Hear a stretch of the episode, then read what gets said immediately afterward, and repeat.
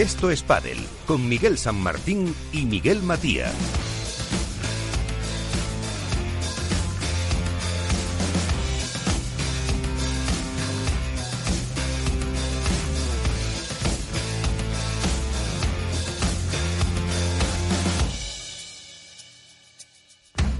Noches y todo el equipo, como digo, cada semana que hace posible que lleguemos y que cada vez tengamos más seguidores en este programa en el que intentamos poner nuestro granito de arena para que este deporte que tanto nos gusta pues eh, vaya cogiendo un poquito más eh, de importancia, un poquito más de interés y contar todo lo que se ve e intentar también contar lo que no se ve.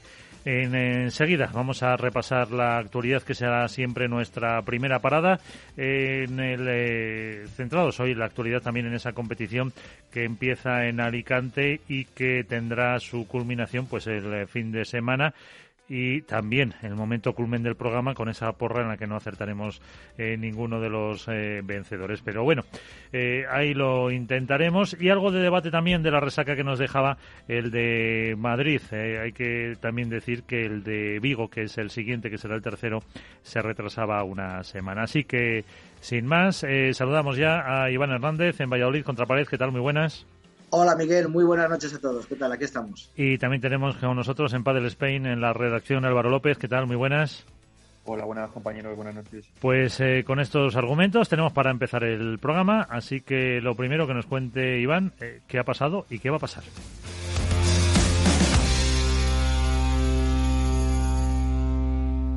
Así viene la actualidad con Contrapared.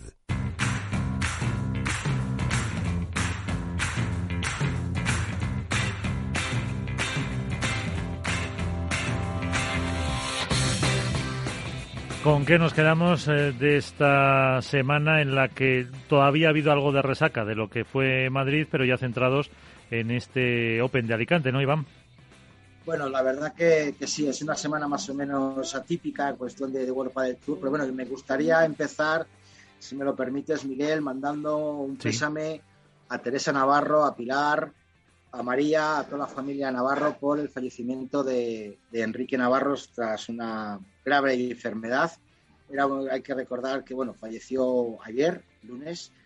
Era miembro de la Federación Española de Pádel como asociado de los clubes y miembro muy activo de la Federación Canaria.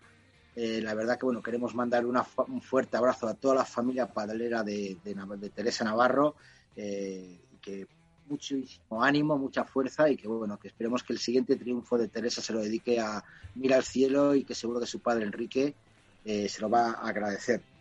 En cuestión de pádel, hemos tenido el torneo de FIP de la Nucía eh, y hay que decir sus cosas buenas y sus cosas malas. En cuestión deportiva, Marta Talabán y Lorena Rufo ganaron en tres sets a Alex Colombón y Jessica Castelló. En chicos, José Terrico y Jorge Ruiz ganaron en dos sets a uno de las revelaciones del pasado World Padel Tour de Madrid, como fueron Sergio Alba y Chisco Gil.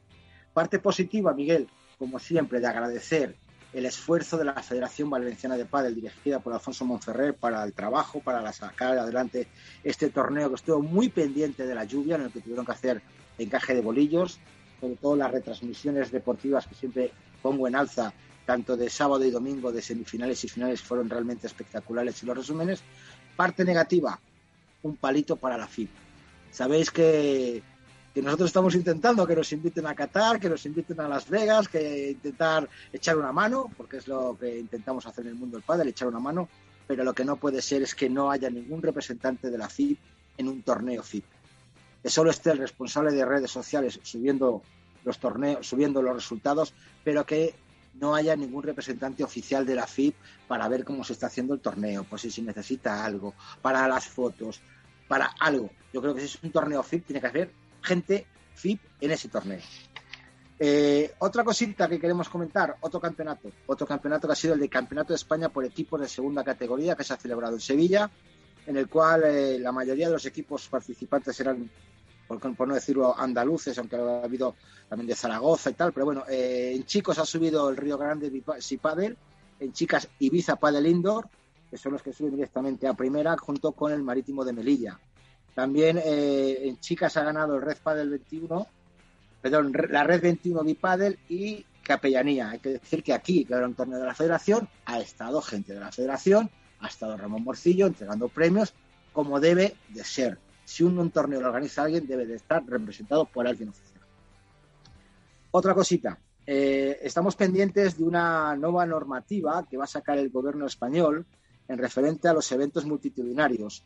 Se está pensando en sacar una, una normativa en el que hasta otoño de este año o octubre de este año no se puedan realizar eventos multitudinarios ni religiosos, ni deportivos, ni musicales.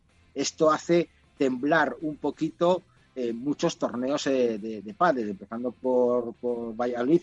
Voy a quitar eh, Vigo porque está dentro del primer plazo, pero luego a partir de Vigo la cosa se va a poner complicada porque la normativa del gobierno establece que si hay más de 250 casos por incidencia acumulada del COVID, solo se no se va a poder hacer nada ni en exterior ni en interior. Si la incidencia fuera menor, va a ser eh, una incidencia, un aforo del 50%, 40%, 75% en interior en función de la incidencia. Efectivamente. yo creo que, que, eso puede, puede hacer mucho daño o daño a el World del Tour, a los torneos. Y por último, se ha celebrado, aquí pongo ya mi perlita de la federación, que sabéis que yo siempre estoy ahí enredando con la federación, intentando hacer lo mejor posible por la federación. Se ha presentado el Campeonato de España Europa de Padel, que se, iba a celebrar, que se va a celebrar en Marbella del 28 de junio al 4 de julio. Eh, pues nos, nos informan que contará con 400 jugadores, más de 16 países, contará con el apoyo de la Federación Andaluza de Padel y una empresa, Gestión Deportiva Reunida. Eh, hay que decir que el, Campeonato de Europa hace 14 años que no, no, se celebraba en España y que las pistas se van a instalar en unos terrenos que se utilizan como recinto ferial en Marbella. Y no sé el coste de la instalación o la desinstalación, si no hay ningún club de padre en Marbella que pueda que pueda eh, disfrutar, disputar, eh, vamos a hacer ese, torneo. Parece ser que me dicen que solo hay uno con posibilidades pero parece ser que eh, cuestiones burocráticas lo van a impedir. De ahí que el ayuntamiento haya decidido instalar nada más y nada menos, señores, que 20 pistas en una esplanada con recinto ferial para ese campeonato. Me imagino que el rendimiento tiene que sacar algo. Ahí es donde entra la empresa Gestión Deportiva Reunida. Muy bien, señores, pues esta empresa es una empresa creada en Málaga, ni más ni menos que el 1 de marzo del 2021, o sea, hace, hace un, mes, un mes y medio, por supuesto, el capital inicial son 3.000 euros.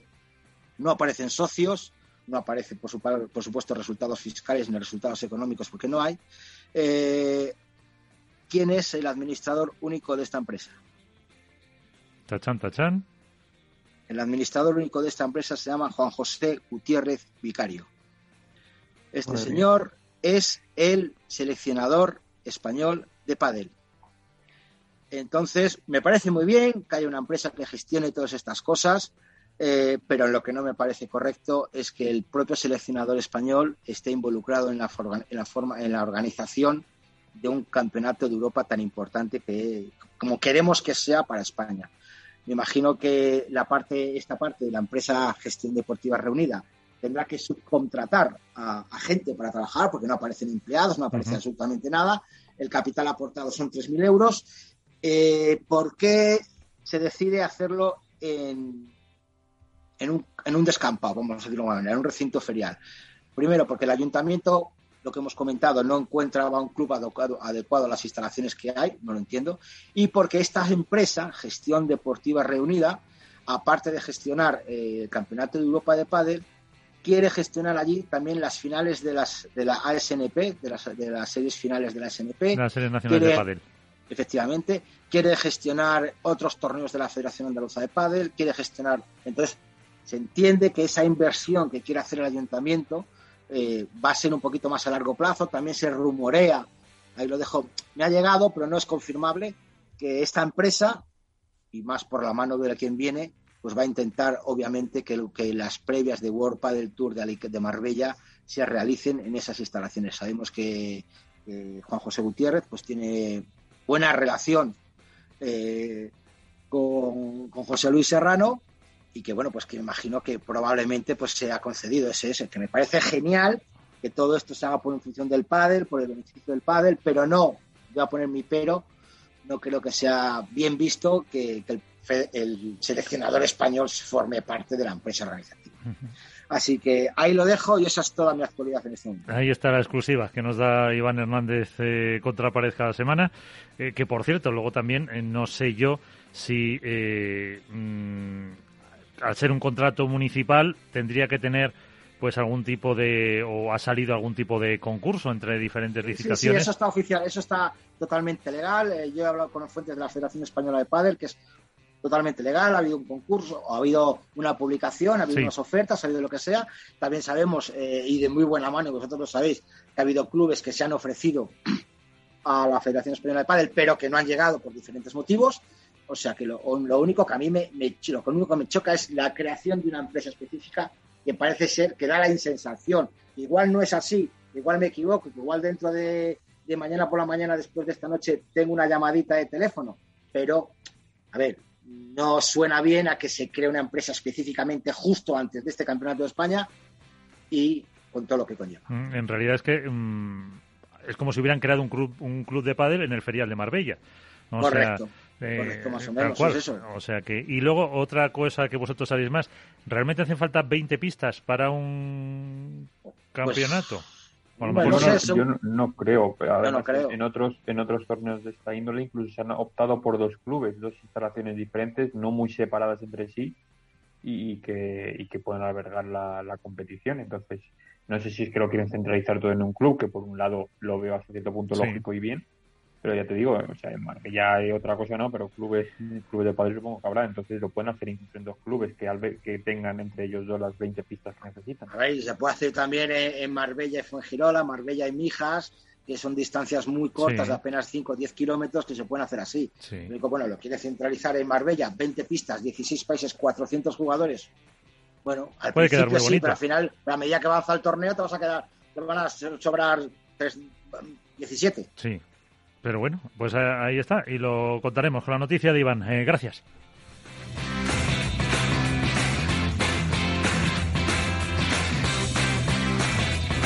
Esto es Padel.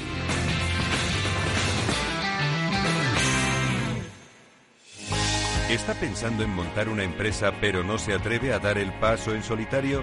Busca una marca conocida y consolidada que le respalde en Franquiciados le ayudamos a elegir el negocio que más se ajuste a sus necesidades. Franquicias de éxito, innovadoras, de baja inversión. Los miércoles a las 12 en Capital Radio tienen una cita con el único programa de radio de España especializado en la industria de la franquicia. Franquiciados con Mabel Calatrava. Hook Paddle patrocina esta sección. Hook Paddle Time is now.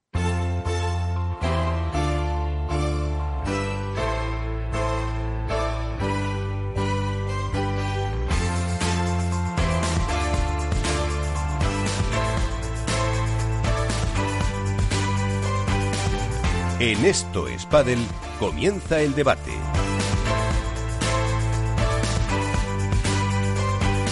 Y enseguida empezaremos eh, con eh, también algunos eh, protagonistas de la actualidad.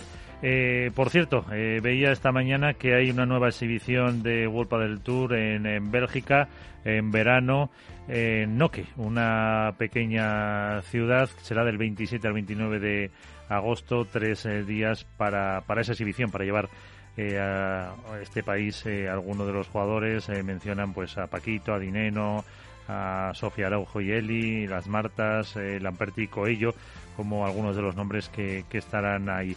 de Alicante, ¿habéis visto algo en cuanto a resultados? Porque ver, ver poco se puede ver todavía. ¿Algo que destacar que os haya, os haya llamado la atención un poco? Bueno, se estaba disputando a lo largo del día de hoy todo el acceso a la fase final, vamos, al acceso al cuadro. Bueno, eh, llamar la atención, no me ha llamado ningún caso la atención, las, las parejas finalistas habían sido las normales, de, Pincho y, Diestro contra Peter Alonso y Germán Tamames, han vuelto a meter de nuevo a, Antón San y Íñigo Zarategui en la final de previa, eh, también hay gente pues más o menos de eh, Salva Salvador Rafa Méndez, ha vuelto a perder otra vez, por destacar algo, Adrián Blanco y Maxi Gabriel en primera ronda de previas con Marc Quírez y Cristian Gutiérrez, que eso es destacable ya. Llevan dos torneos seguidos sin ganar y esto huele a cambio de pareja, así sin más. Y luego me parece, por el parte del cuadro, creo que tenemos un cuadro bastante, bastante interesante. Más bien, yo me inclino, me tiro más, más duro por la parte baja de Fernando Velasteguín y Sancho que por la parte alta de, Juan Lebrón y Alejandro Galán.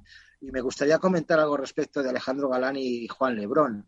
Eh, ha sacado un vídeo este Manu Martín dando unas explicaciones más o menos de, lo que pasaba, ¿no? De la situación de los silbidos, de que si eso había podido provocar eh, la pérdida de, Juan Lebrón y nuestros compañeros de Padre Spain hicieron referencia a eso. Yo creo que se ha malentendido absolutamente todo. Desde aquí doy mi voto a favor de Padre Spain, en el sentido que, que nadie pierde por los silbidos.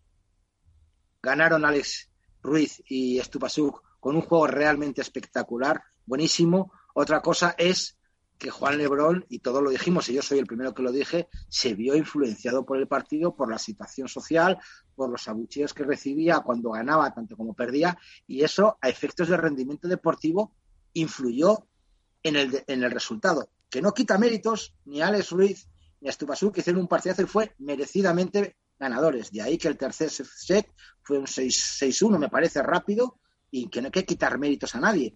Pero yo creo que la gente está malentendiendo un poquito tanto el vídeo de Manu Martín como el artículo de, mis compañeros Padre Spain, que creo que, no es justo decir que perdieron por el público, porque nadie pierde por el público, pues es por esa misma razón. En Argentina eh, tuvieron que, tuvieron que te tendría que haberse salido Ale Galán y Juan Lebrón fuera y resulta que, que, ganaron y, con todo el público en contra.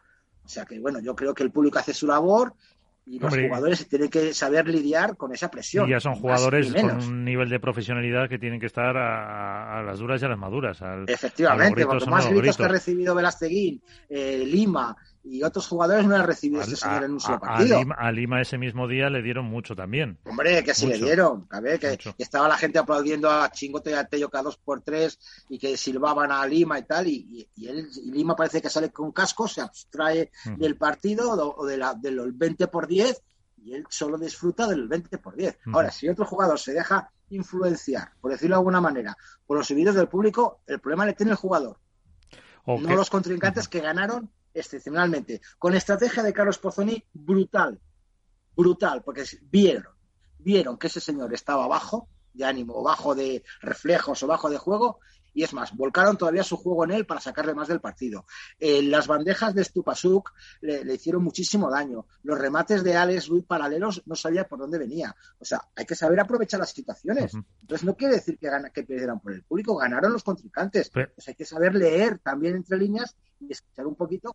También esto es padre, que lo dijimos bien clarito, y luego el artículo hay que leerlo y, el vídeo de Baruma tiene que entenderlo como lo quiere decir, ni más ni menos. Eh, y, pero claro, eh, el público tampoco le abuchea, creo yo recordar, desde el segundo uno, sino no puede ser que, eh, como lo visteis vosotros, Álvaro, porque a lo mejor tampoco se esperaba en ese juego por parte de Stupa Ideales, que ya eso es lo primero que le sorprendió y eso luego, claro, provocó también que se fuera un poco del partido, que no esperaban eh, a esta pareja que le sorprendiera eh, con esas bandejas y como dice Iván, y pegando desde donde pegaba eh, Alex Ruiz sin un solo fallo.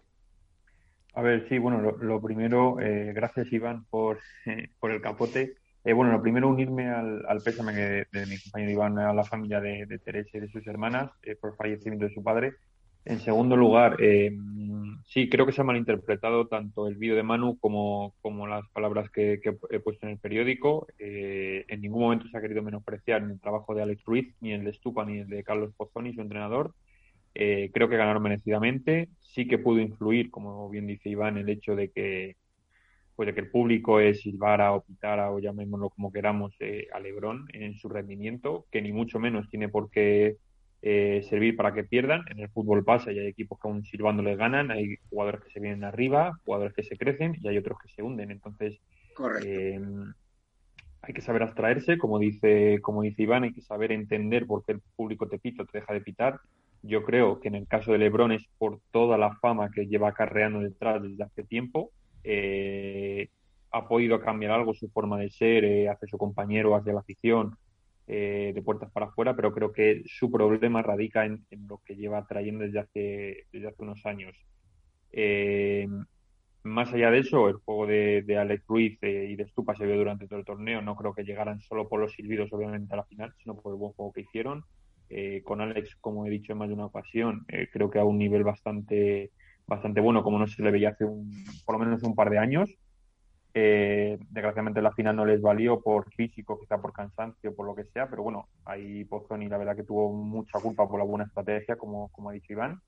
Y más allá de eso, bueno, hay que ver que si esto es fruto de un día o no es fruto de un día, si en los siguientes torneos que a lo mejor, eh, por ejemplo, ahora en Alicante, que las condiciones son totalmente diferentes, entendemos o entiendo por lo menos que la bola no va a salir tanto, no va, no va a subir tanto, si, si esa estrategia o si tienen opción B o opción C eh, de juego les va, les va a servir, les va a dar sus frutos, pero bueno, eh, se tienen que quedar lógicamente con el buen resultado, con el 10 de tapados que nadie se esperaba este, este rendimiento y a partir de ahí seguir creciendo en pista y seguir dando más de una sorpresa. Eh, pues vamos a hablar de cómo se preparan los jugadores, de cómo entrenan, de cómo se van formando. Tenemos con nosotros eh, a Paco Lozano, es el director técnico de la Academia M3. Paco, ¿qué tal? Muy buenas noches. Muchas gracias por estar con nosotros eh, y, pues eh, para hablar un poco de cómo es esa preparación, cómo eh, lo hacéis. ya me imagino que os habéis quedado prácticamente solos, vuestro, todos vuestros jugadores de World del Tour ya están evidentemente en, en Alicante. ¿Cómo llegan así en, de forma, en términos generales? ¿Están ya, después de toda la pretemporada, después del primer torneo, eh, se llega al, al 100%, al 80%, al 70%? Pues eh, sí, estamos un poco ahora bajo mínimos. Eh, cierto es que tenemos muchos jugadores, eh, unos que vienen de previas, preprevias y demás. estos jugadores que ya han ido jugando, que ya perdieron y demás, están ya de vuelta todos y nada, a seguir entrenando. Los que entran por cuadro eh, están casi a punto de irse y algunos que tenemos ahí ahora mismo que están haciendo buenos resultados. Eh, le hace Miguel Sendler, Javi Leal, eh, tenemos a Yanguas, a Ramírez.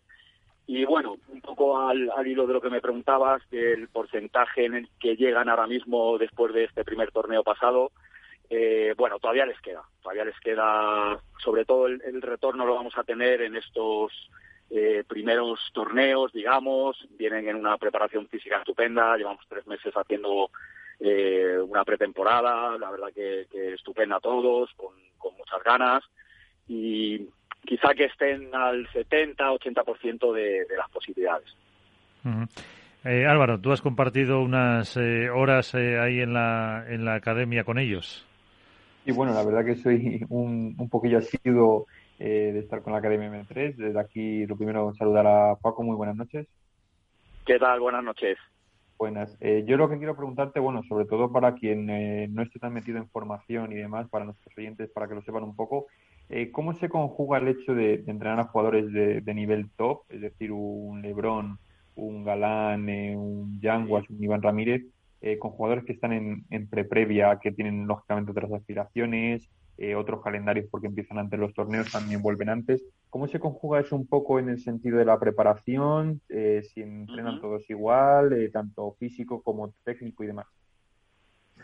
Pues bueno, eh, conjugarse esto, lo bueno que al tener tantos jugadores, lo que despunta en la academia como tal es que al final ellos mismos se nutren, tanto los que están un poco más por arriba como los que vienen un poco remando por abajo.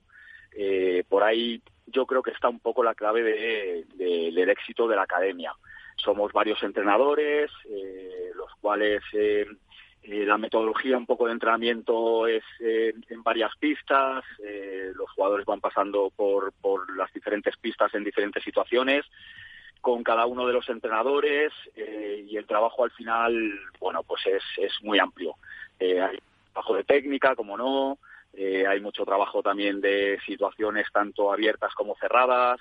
Venimos de una pretemporada bastante dura, el, inicio que fue por aquello del mes de, enero. Eh, y bueno, la verdad que, que un poco lo que hablamos. Entre unos y otros se van nutriendo, tanto los que están ahí arriba eh, como los que vienen remando, que no les queda más remedio que tirar del carro y seguir ahí, porque si no, al final nunca llegan. Eh, dentro de mm, el trabajo que se realiza con los top, con lo que te decía eh, Álvaro, con los Galán, los Lebrón, eh, es normal que pues que se trabaje también mucho el aspecto psicológico, muchos de ellos o prácticamente todos tienen psicólogo, y con los de preprevia o, o, incluso los que están aspirando a entrar en esa preprevia, que son pues chavales muy, muy jóvenes, también hay que realizar mucho trabajo, eh, tanto para que no se vengan abajo ni para o para que se crean eh, demasiado. Y que se trabaja también en ese en ese aspecto. Pues sí, la verdad que es un aspecto muy importante.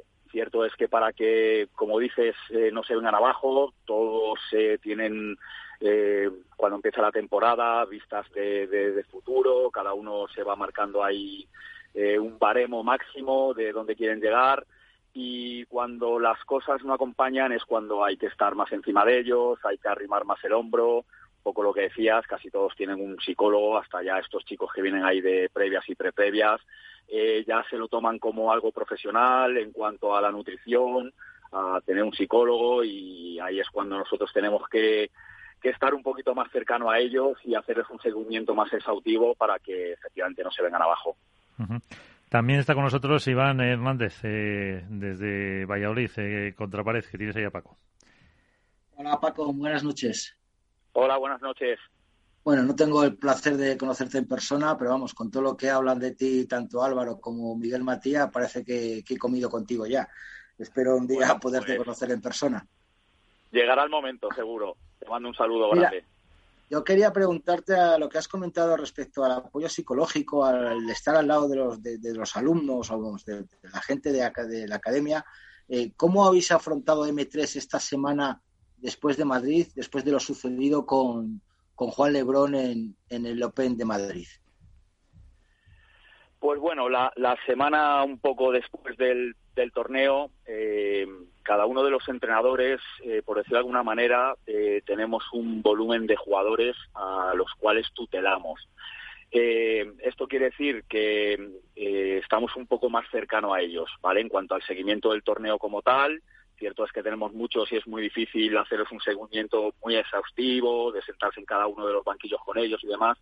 Pero bueno, la semana un poco después que me haces mención, hacemos un repaso bueno, de lo que ha pasado, de lo que han ido con un poco más de dificultades. Eh, y nada, no queda más remedio que prepararles para el siguiente. Una semana previa al torneo como tal, eh, hacemos muchas situaciones de, puntos, tanto situaciones cerradas como abiertas.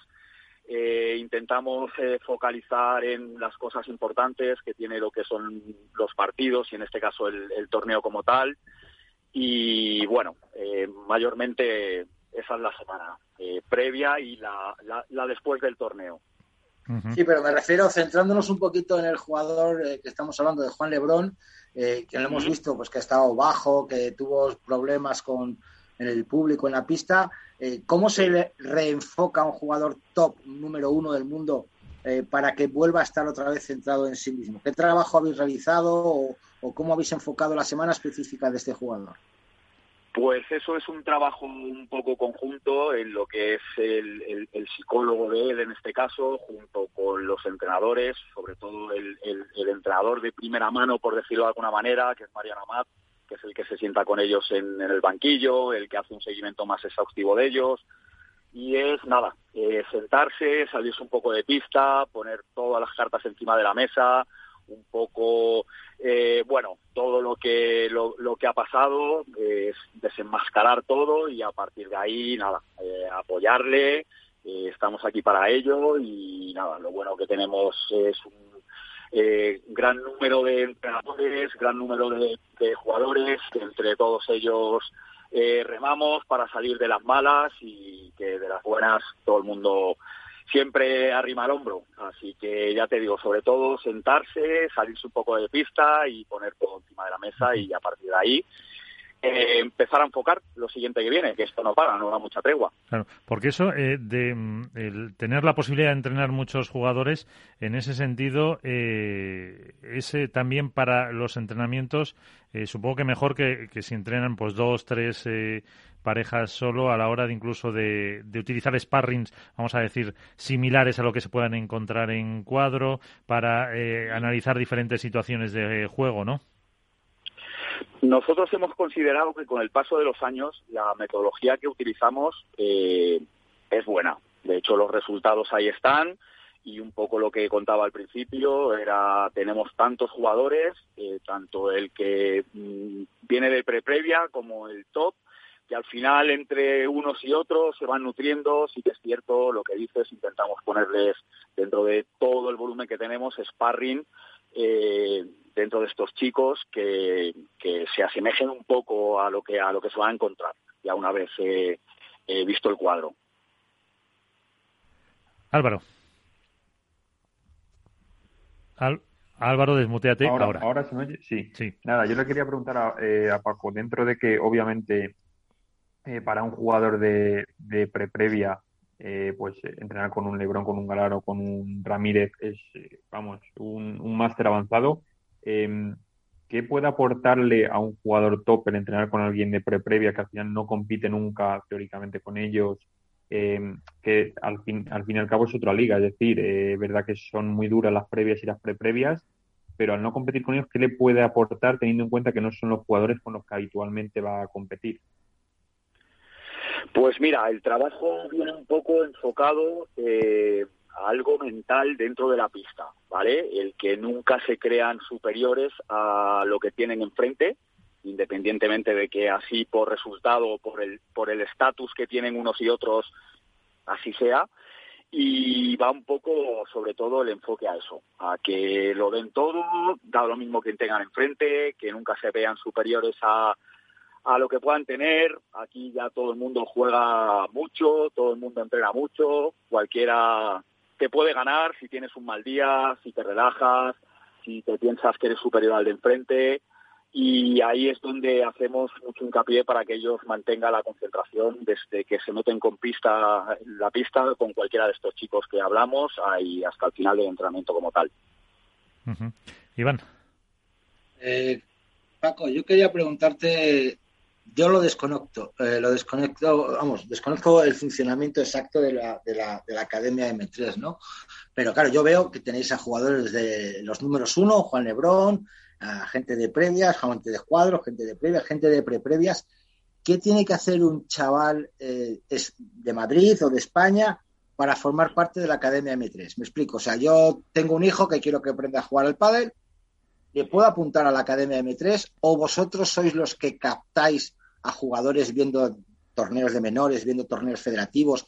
¿Tenéis ojeadores por, por toda España para, para, decir, oye, mira, mm, no sé, Iván, que tú estás en Valladolid, te mueves por Castilla y León, échame un vistazo a los menores de Castilla y León y mira a ver si hay alguno que pueda ser bueno para la Academia M3. ¿Cómo funciona eh, ese engranaje? O sea, uno puede apuntarse ahí a aprender clases de pádel normal y luego ya ir subiendo? ¿O vosotros sois los que captáis a los jugadores para luego ya promocionarles, becas? Eh, ¿Cómo funciona?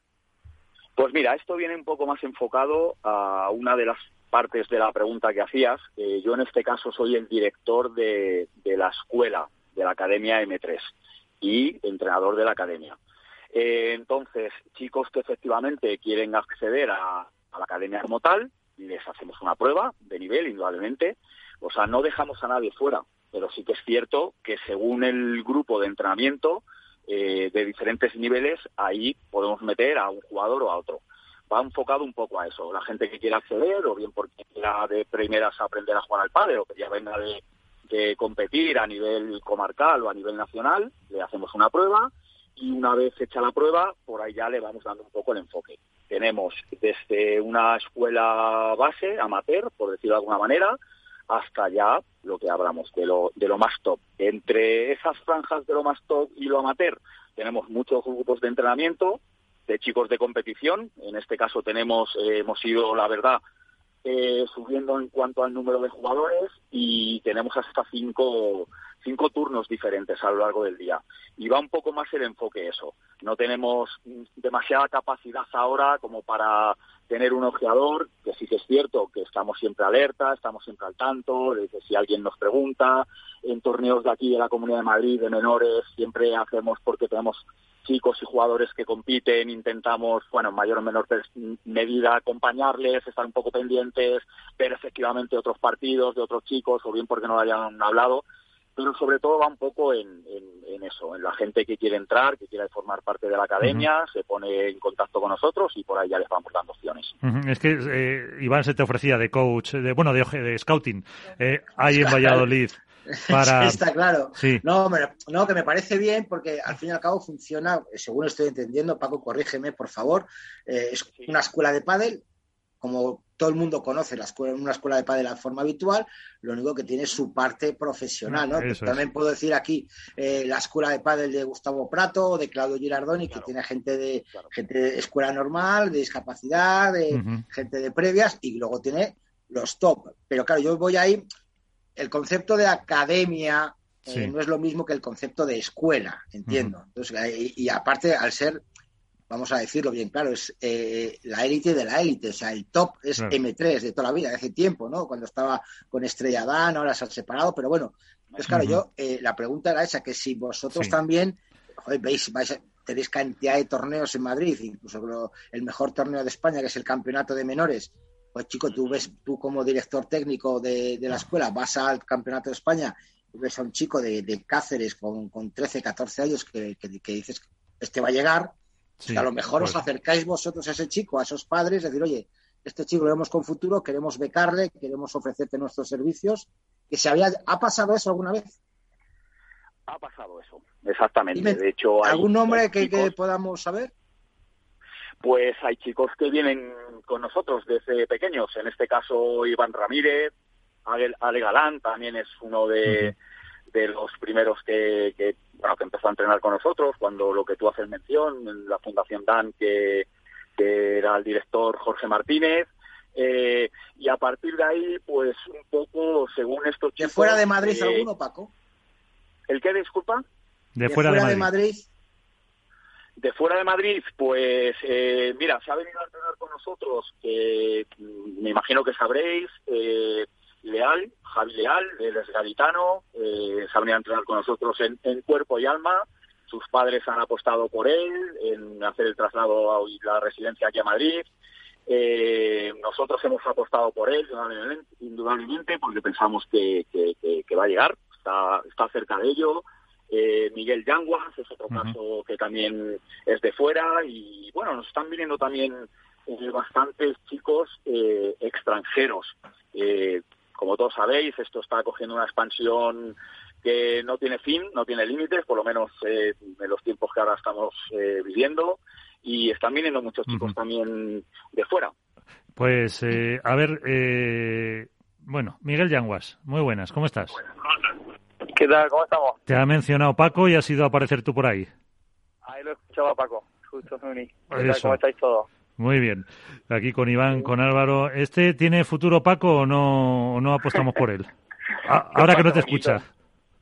Miguel está muy cerca, muy cerca de, de lo que buscamos y de lo que él efectivamente donde él quiere llegar. Eh, él lo sabe, estamos haciendo ahí un trabajo laborioso con él, bueno, igual con el resto de chicos, y bueno, es una apuesta nuestra y una apuesta de él, indudablemente, también de, venirse a entrenar con nosotros, como no. Pues no sé si estará cerca, pero yo el jueves pasado eh, vi que intentó sacar la bola por 3, 7, 8 o 10 veces y no consiguió ninguna.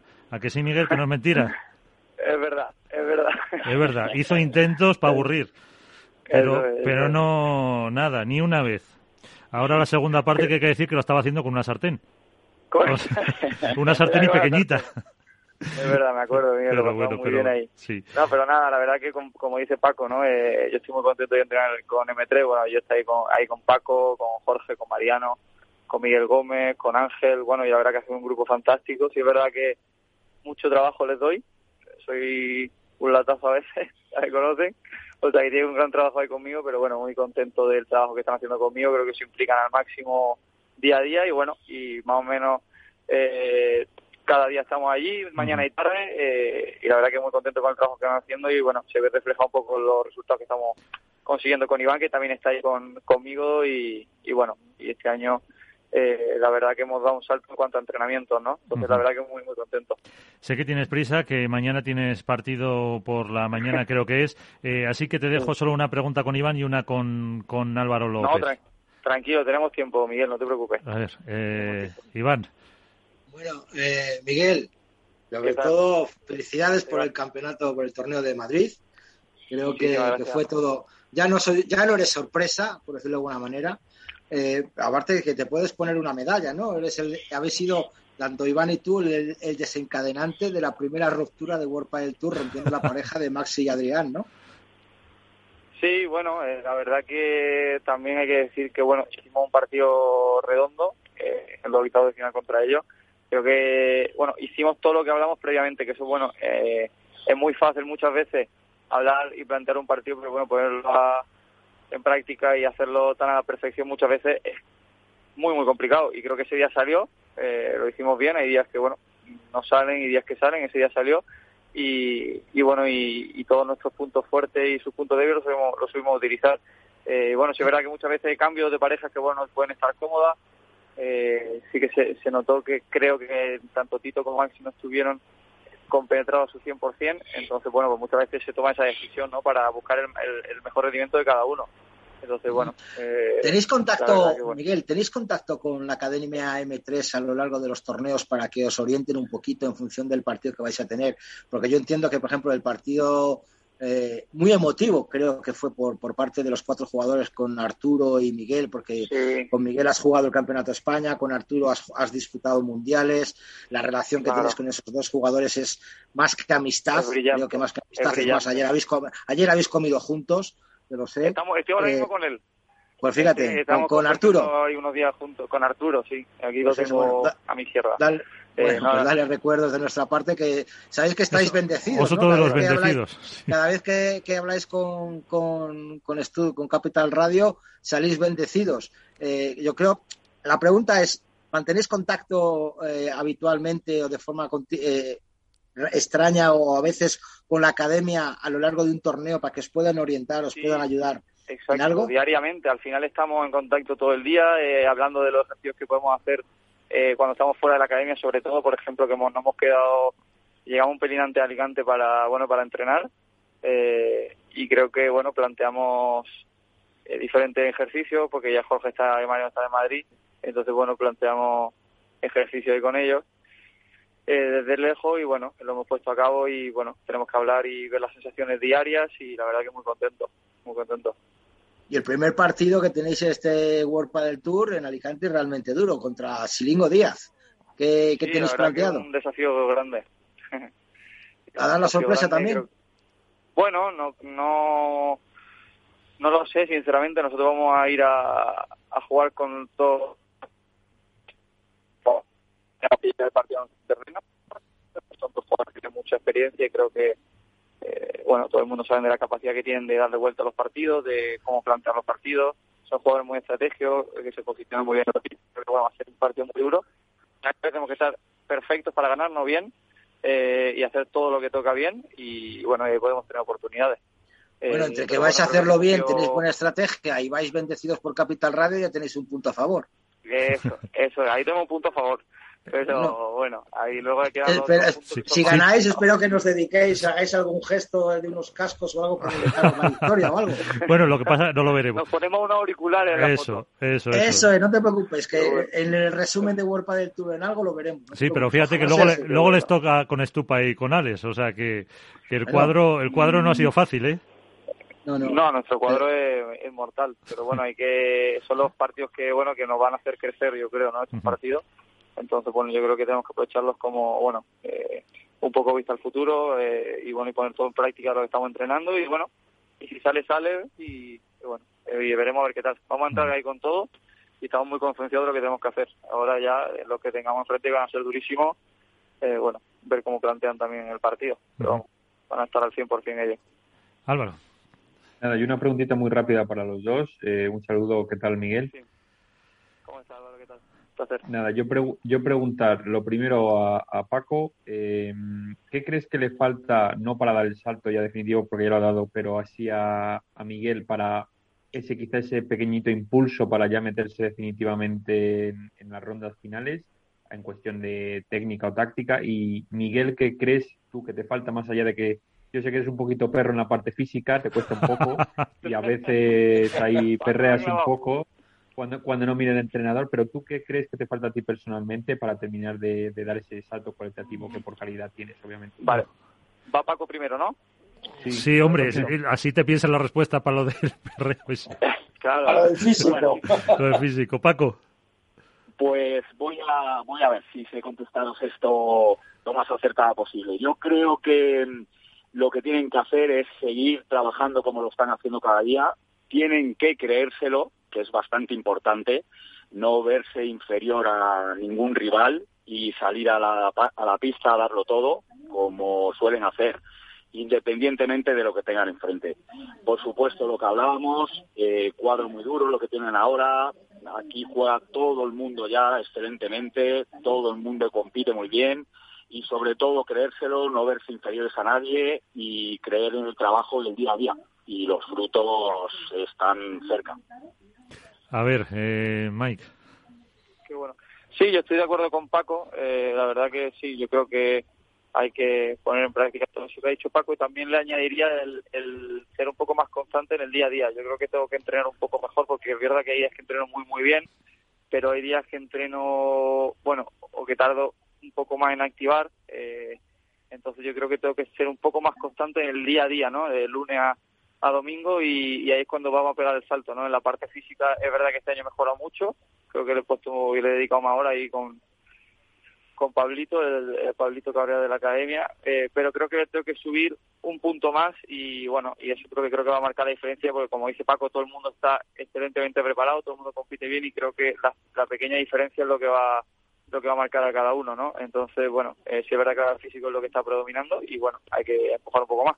Iván, por ejemplo, te pongo un ejemplo, él siempre está entrenando de una manera muy constante, puede tener días malos o días buenos, pero trabaja de una manera mucho más constante que la mía. Entonces yo eso es la, el cambio que yo veo de, estar en casa a estar en Madrid, ¿no? Eh, y bueno, creo que es lo que tengo que mejorar y, estoy en ello, ¿no? Entonces, bueno, sumando a lo que ha dicho Paco, eso es lo que las claves para un poco estar ahí con, las, con las máquinas arriba. Bueno, pues eh, te veremos, porque tienes ese combate con Silingo, después sale Ruiz de Estupa y después ganáis a Sanio y Vela. Es un camino fácil, yo creo. bueno, hay que, hay que ir partido a partido, a ver qué tal y bueno, eh, a ver qué tal el primero, vamos a ir con todo y a ver qué, qué pasa, ¿no? Pues ya con muchas ganas de entrar. Bueno, pues eh, señor Yanguas, eh, que muchísimas gracias por atendernos, que te volveremos a molestar más veces este año y, eso, mucha suerte para mañana. Que he dicho que jugáis para mañana, no jugáis el tercero de la tarde. Paco, un abrazo a todos, muchas gracias por invitarme, espero, espero volver pronto y nada. Eh, a ver si hacemos pronto uno a los jóvenes, todos juntos, ¿eh? Eso es, mira. Apuntarla. Ahí, eso, ahí, ahí está la invitación, muy buena. Pues eh, muchas pues gracias. un abrazo muy fuerte a todos, ¿eh? muchísimas gracias. Mucha, y, mucha suerte, Mike. Mucho. Sí. Pues, eh, una de las grandes, eh, yo creo, más que, Paco, ya para terminar contigo también, más que promesas, ya realidades, casi se puede decir. Sí, está claro. Ya hemos ido viendo con el paso del tiempo que ya es una realidad. Son una pareja que ya están ahí, van solventando bien cada una de las jornadas y bueno, ahora es cuando tienen que empezar a madurar un poco con lo que con lo que estábamos hablando ya con este este tipo de, de puesta en escena este tipo de partidos eh, parejas ya muy duras y aquí es donde ellos van a coger ya el, el punto de madurez que, les falta. Eso es. Eh, y en ese sentido es importante que mm, puedan trabajar eh, las dos, eh, porque hay muchas parejas que, pues evidentemente están separados, los muchos de los topes lo hacen, pero en esta edad es importante que su pareja esté con ellos en el día a día, en el entrenamiento para coger esos mecanismos, esos empastes, o como la temporada es larga y hay muchos partidos, da más igual. Pues nosotros pensamos que es bastante importante. Al final, el día a día de una pareja, el entrenar juntos, eh, esos momentos de, de, bajón, de que no salen las cosas, eh, el apoyo el uno con el otro, de los entrenadores por detrás. Y bueno, de hecho, un poco lo que hablábamos antes, eh, Miguel, Miguel en este caso se vino con nosotros a entrenar. Iván Ramírez, eh, otro chico que llevamos hace años, entrenan juntos todos los días. Eh, Javier y Miguel Sembler, luego tenemos chicos de, de, preprevias que entrenan juntos también con nosotros. Consideramos que es importante. ¿Que es definitivo? Quizá que no pero sí que yo creo que, da un punto en, lo que es el día a día para luego lo que es la competición como tal. Pues eh, no sé si tenéis alguna cuestión más para Paco. Le dejamos ya al director de la escuela de M3, eh, Paco Lozano. Pues un placer hablar contigo. Así que también, como decía Yanguas, que te va a tocar venir algún día más. Pues cuando queráis, nada, para mí un placer y nada, os mando un abrazo enorme y bueno, los que no conozco así en persona, seguro que coincidimos a mucho tardar. esperemos. Ojalá, Paco, ojalá. Un abrazo. Seguro, Gracias. Un abrazo grande. Un abrazo. Eh, Paco Lozano, el director de la escuela de M3 y, ahí está, Coñongos, que fíjate qué cuadrito tienen. Eh, Tiene complicado, tiene complicado, ¿eh? Sí. O sea, Silingo, luego Estupa y, y luego Vela y Sanio. Se supone, vamos, que va a pasar. o sea, que... Tela. Sí. Y luego ya si gana, fíjate, Pablo Lima y Agustín Tapia. O sea que, Puede bueno, ser. Sí, sí, sí, sí. bueno, yo creo que de, que de, estos partidos son los que más aprenden los chavales, ¿no? Les, son los primeros que les gusta jugar con, con, sus ídolos. Al fin y al cabo, Silingo y Mati Díaz llevan muchos años en el mundo del pádel. Eh, Mati Díaz, un referente de, dentro del pádel español, hay que decirlo que es español, y Silingo, pues un referente también del pádel argentino, con muchísima experiencia. Y yo creo que estos partidos son los que los, los chicos disfrutan, entran a, a saber que no tienen nada perdido, y todo por ganar. O sea, si pierden, entra dentro de la normalidad, no pasaría nada, aprenderían de sus errores, visualizarían el partido y lo que dice Paco, pues luego dentro de la academia volverían a, analizar ese partido, a ver qué es lo que ha pasado y a, mejorar. Y si ganan, está claro, pues es un paso, un paso más en su carrera, una sorpresa más y esperemos no poner la etiqueta a Yanguas de, de rompedor de parejas. Porque eh, Hombre, yo creo que a lo mejor tenemos ya también nosotros que dejarnos de sorprender si cualquiera de estas parejas eh, va avanzando, que, que no sea ya tanta Nos falta acostumbrarnos a eso, Miguel. Nos falta acostumbrarnos. Hemos vivido durante muchos años, y Álvaro lo puede corroborar, eh, siempre los mismos. Eh, a partir de cuartos de final, octavos de final, siempre los mismos.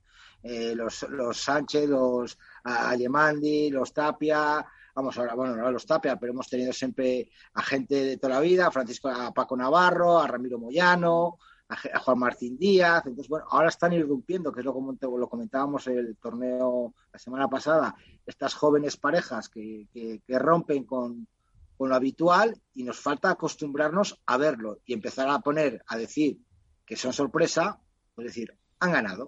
Punto.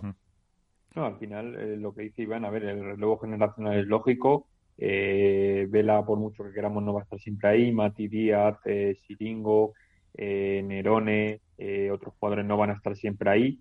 Em, puede ser que, por un lado, el relevo generacional se dé por que ellos se retiren y porque sí tengan que aparecer otros jugadores, pero yo creo que en este caso quizá, no sé si decir que lo han acelerado, pero sí que se han presentado con mucha fuerza. Es decir, hay una cámara de ahora mismo unos, podría decirte fácil, 10, 15 nombres que más en chicos quizá que en chicas, eh, bueno, que están ahí, que yo creo, no te digo que lo han perdido el respeto, pero sí que llegan con mucha ilusión a los torneos, que tienen muchísima calidad, que es verdad que, en la mayoría de los casos han mamado el padre desde, desde pequeñitos y que, y que al final el hecho de que existan escuelas como M3, como otros, otras academias que hay, eh, en la que pueden entrenar todos los aspectos, pues les hace mejorar muy rápidamente que puedan entrenar juntos, eh, que tengan a, em, a, su servicio fisio, psicólogo, nutricionistas, al final todo es la relativa profesionalización del deporte. Entonces, estos jugadores, mm,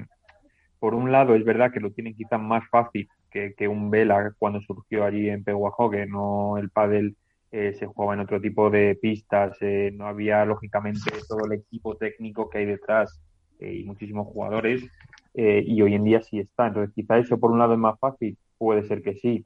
También puede ser que sea más fácil el hecho de que surjan por la gran cantidad de torneos que hay, tanto a nivel de menores aquí en España, eh, a nivel amateur, federados, etcétera, que al final tienen muchas más opciones de competir y de sobresalir.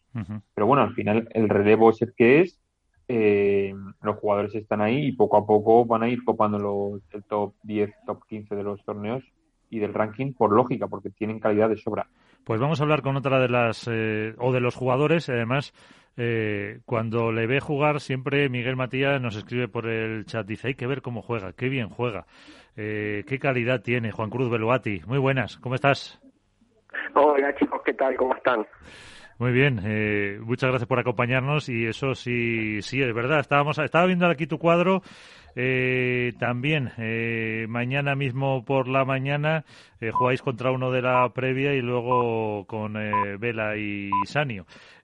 casi nada. Pero tú con Javi Garrido, ¿cómo estáis? Pues la verdad que muy, muy bien. Ahora mismo acabamos de llegar a, Alicante con muchas ganas ya de, empezar a jugar te imaginarás después del año que vivimos el año pasado, este es el primer torneo que volvemos a viajar y tenemos público y bueno, la verdad que te, emociona, te, da ganas de, competir, ¿no? No sé si es un secreto, pero bueno, vamos a dar también la enhorabuena a, a, Juan porque va a pasar como nosotros, como Álvaro ya desde hace tres meses, a, a ser papá. Así que enhorabuena. Muchas gracias, no, no, no es ningún secreto, ya, ya estamos de, siete meses, así que tenemos ahí un, un heredero en camino. Eh, o sea que niño, niña. Niño, niña, niño. Por suerte, bueno, por suerte, evidentemente que venga sano. Yo, yo quería niño, era una, un, algo personal entre mi mujer y yo, ella niña, yo niño, y bueno, viene el niño. Pero lo importante es que venga sano, así que contento, muy feliz. Evidentemente. Eh, bueno, pues está con nosotros Iván Hernández, Contrapared, y Álvaro López de Padel Spain. Eh, así que ahí tenéis a, Juan Cruz Beluati, que yo creo que van a dar mucha, mucha, mucha guerra este, este año, Iván. Hola, Juan, muy buenas noches. Hola, Iván, ¿cómo andás? Pues mira, bien, aparte me, me enorgullece mucho hablar con, Juan porque es de los míos, es un combatiente. ¿También es de Valladolid? Ah, no, combatiente. No, es combat somos de los 100 de combat. Sí, sí, sí. Para mí... No, son los 99 más Iván. Bueno, eh, bueno, no serán los 99 más Juan, que es el top, eh, la cabeza visible de, la marca Combat. yo soy el 101 realmente. Ah. El 101, bueno, pues entonces... Yo soy el capitán, soy el 101. El capitán general. No, la verdad que te digo, bueno, me parece genial que formemos parte del mismo equipo, apuesto que las marcas apuesten tanto por profesionales como vosotros, como por amateur como nosotros para divulgar la, marca. Me quería, me quería preguntarte dos cositas. Lo primero, ¿cómo surgió la relación de Juan Cruz Beluati con Combat? Y luego, eh, por supuesto, hablar de un poquito del cuadro de, Madrid. Yo creo que el cuadro de Madrid eh, a mí no me sorprendió absolutamente nada vuestros resultados, ¿no? Un 6-3, 6-4 contra Ernesto Moreno y Denis Perino, y luego el partidazo que debisteis, por las desgracias que no lo pudimos jugar, contra los número uno, Galán y Lebrón, 7-6, 7-6. ¿Qué os faltó en ese partido para rematarlo? Bueno, ahí tiene las dos. Bueno, lo, primero, em, la relación con, con Combat viene de hace muchísimos años. Eh, Jorge, el dueño de Combat, eh, como muchos sabrán, es el dueño de Get Indoor, uno de los clubes referentes en Madrid de, de indoors. Y él fue una de las primeras personas que conocí en, en España cuando llegué allá por el 2014. Eh, fue la primera persona que conocí el día que llegué y al mes yo estaba dando clases en su club. Eh, fue mi primer trabajo que tuve en España. Eh, siempre me ha ayudado muchísimo y aparte que tenemos una relación de amistad y bueno, cuando llegó mi finalización del contrato con Barleon, él también tuvo salidas de jugadores y evidentemente er, era una cuenta pendiente que yo tenía ya que he visto nacer la marca. Un día llegó al club con un test de palas y dijo voy a crear una marca y en su momento lo miré como diciendo pues qué osado hacer eso, una marca de cero y la verdad que no le ha ido nada mal.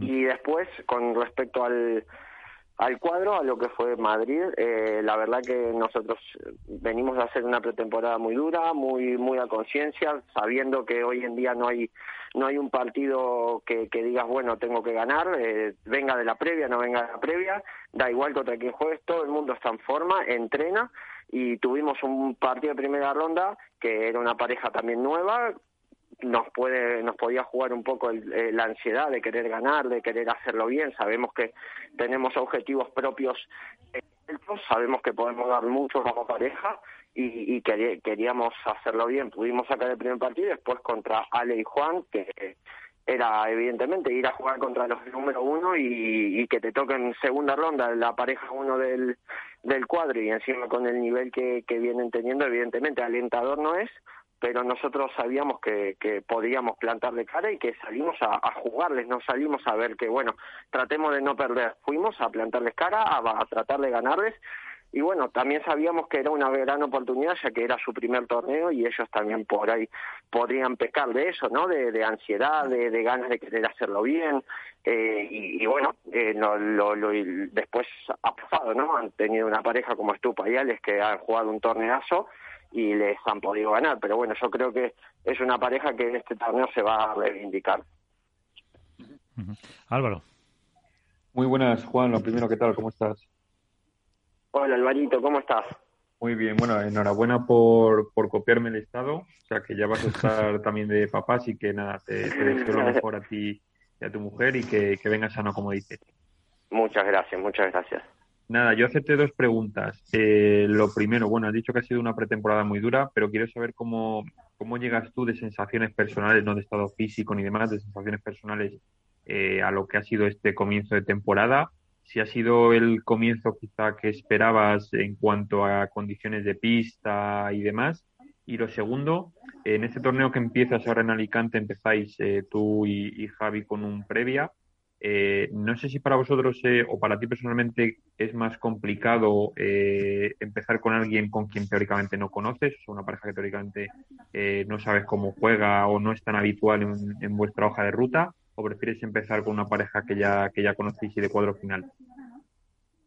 Bueno, mira, las sensaciones evidentemente son, son buenas porque ya te digo, venimos de, de, tres, cuatro meses de, entrenar muy duro todos los días y después del primer torneo que creo que eh, cumplimos un poco nuestro objetivo que era ganar la primera ronda y la segunda ronda evidentemente tratar de ganarla pero pero competimos y estuvimos muy cerca y este torneo nos toca jugar contra una previa y personalmente eh, para mí eh, me parece un partido más complicado que si te toca una pareja de cuadro. ¿Por qué?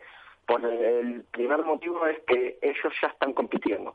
Ellos llevan ya un día o dos, depende de dónde vengan, porque a veces se pueden venir de la previa, y ya llevan dos, tres partidos encima que evidentemente a ellos los perjudica porque vienen cansados quizás, pero el ritmo de competición sí lo tienen, esas, esas sensaciones, esa adrenalina de competir, ya la mastican. Nosotros, nosotros llegamos ahora, vamos a, entrenar y mañana empezamos a rodar. Entonces yo prefiero una pareja que está en cuatro que va en las mismas condiciones que yo, no una que viene de previa ya con, con dos partidos encima, con confianza porque entra al cuadro, gana y eso es una motivación extra porque eso también me ha pasado en su momento, venir de previa y que te toque una pareja de cuadro y, poder ganar, ¿no? Tú has vivido las dos situaciones, de venir de previa a encontrarte una persona de cuadro a llegar a, ahora a encontrarte una de cuadro. Yo quería preguntarte, ¿cuál es el objetivo de la pareja Beluati y Garrido para este año? Mira, nuestro objetivo, evidentemente tenemos objetivos a corto, mediano y largo plazo.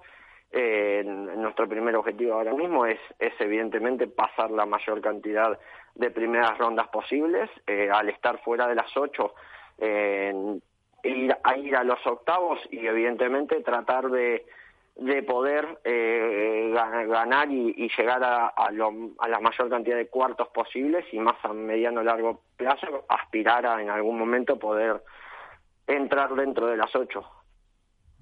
Claro, es que ahora mismo eh, el primer partido, más o menos, a lo mejor podéis superarlo, pero es que ya te encuentras en segunda en segunda instancia, pues eh, parejas eh, complicadísimas. Pues sí, totalmente. O sea, vamos, nosotros es que es muy difícil, muy difícil ganar dos partidos. Nos, tocando, nos tocó la una, ahora la, la dos, después la tres y así va a ser sucesivamente. Vamos en desescalada, pero yo creo que hoy en día, como está todo da un poco igual, evidentemente, hay, yo creo que hay tres, cuatro parejas que por ahí te pueden marcar un, un punto de diferencia, pero después creo que hay diez parejas que pueden ganar o pueden perder. Eh, no, eh, hoy creo que está muy abierto lo, el tema de, llegar a las instancias finales. eh, y, y, con Javi, ¿cómo te va eso de ser el, el viejo de la pareja? Sí, tengo 27 37 años y soy el viejo, eso es verdad. Claro. no, pero, pero bien, la verdad que yo siempre fui un poco eh, eh por apostar por, por jóvenes, por, por tener una una pareja joven creo que, que me puede aportar muchísimo más eh, el hecho de apostar algo a, futuro eh, y con Javi la verdad que nos no nos conocíamos pero evidentemente en estos meses hemos tenido mucho más vínculo mucha más relación y la relación en pista es muy buena afuera es genial y, yo confío mucho en el potencial que él tiene y sé que, que vamos a poder dar mucha guerra. Eh, porque eh, ¿cómo, ¿cómo surge un poco la unión con, con Javi, que todo el mundo dice que también es otra de las pues eh, grandes promesas, realidades del, del pádel? El año pasado, cuando estaba terminando el año, él estaba buscando compañero. Eh, yo estaba terminando el año con Agus Gutiérrez, pero no tenía nada cerrado para el siguiente año y bueno, nos sentamos a hablar y la verdad que a mí eso es un prototipo de jugador que, que me gusta, que, que creo que a mí me, me, viene bien y que yo creo que le puedo aportar mucho a él, al final salvando las diferencias, pero es un, un prototipo estilo galán, estilo Lebrón, salvando las diferencias, pero es de ese estilo, es un, es un revés muy agresivo. Eh, te, te, ahora que has dicho a, Galán, eh, te, te, vimos, si no me equivoco, en el Campeonato de España, en el Wizzing. Eh, estuviste eh, formando pareja con él, con tu antiguo compañero. ¿Te esperabas el, lo que hicieron el año pasado con Lebron? Eso sí, totalmente.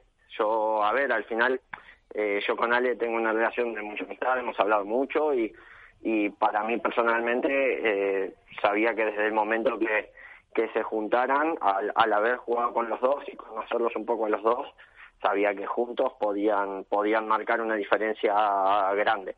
Después es otra cosa cómo los gestionen, cómo los lleven, si se aguantan, si no se aguantan, ya es problema de ellos, pero potencialmente como jugadores y como pareja eh, eh, no me no me extraña lo que lo que hicieron el año pasado, evidentemente. Iván. Juan, yo la verdad que, bueno, yo te conozco hace también, pues por ahí, por el 2014 cuando llegaste, cuando estabas con, con Víbora, me acuerdo de una cena que tuvimos en Madrid y tal, estabas muy, muy, tímido, te faltaba un poquito de acoplamiento, ¿no? ¿Cómo, cómo ha ido surgiendo la, evolución de, Juan Cruz en el pádel? O sea, desde que empezaste has tenido parejas como tremendas, ¿no? Desde Juan Martín Díaz, Lebrón, Galán, que viste, tuviste un año realmente bueno con, con Galán, me parece recordar. Eh, ¿Qué pasó ahí en ese punto de, inflexión? ¿Que te viste muy arriba y te entró el vértigo o qué es lo que pasó? Mira, yo creo que al final eh, esto es como todo. O sea, yo empecé con Ale jugando en la pre-previa y en siete meses terminamos siendo, si no me equivoco, a ver, empezamos pareja 26 en marzo de ese año y a menos de seis meses éramos pareja 6 del mundo. En, en seis meses y eso creo que fue mérito nuestro, no, no tuvimos ninguna ayuda, ninguna ventaja, fue mérito nuestro, pero después también creo que hay que ser consciente que Ale iba, era obvio que iba a pegar una evolución muy grande y, y lo iban a llamar y en ese caso lo llamó Mati Díaz y creo que también hay que ser consciente que, que en ese momento todavía y sigue habiendo hay, siempre hay, hay jugadores que están más consagrados que tienen experiencia y que siguen jugando en la élite del pádel no entonces en ese momento yo me pongo en el lugar de Ale y si me llama Mati Díaz eh, le voy a decir que sí. Y en mi caso como amigo eh, también lo, lo, lo he apoyado porque sé que para su crecimiento como jugador era una buena oportunidad no y después con Lebron también, o sea, al final son, yo he tenido la suerte de jugar hoy con los dos que son número uno del mundo, eh, como, como pareja, y, y tanto como uno como no el otro, de, nuestra separación, al final luego van a jugar con jugadores que, ¿cómo haces para decirles que no? Te llamas no, Martín Díaz y no sé, a mí no se me ocurre poder decirle que no. Eh, te llama Mati Díaz y lo mismo, entonces yo creo que al final eh, yo he tenido la suerte de, jugar con ellos y creo que eh, ellos desde ese momento a hoy han evolucionado muchísimo. Y, Juan está ahora en, eh, se puede decir, uno de los mejores momentos también por madurez.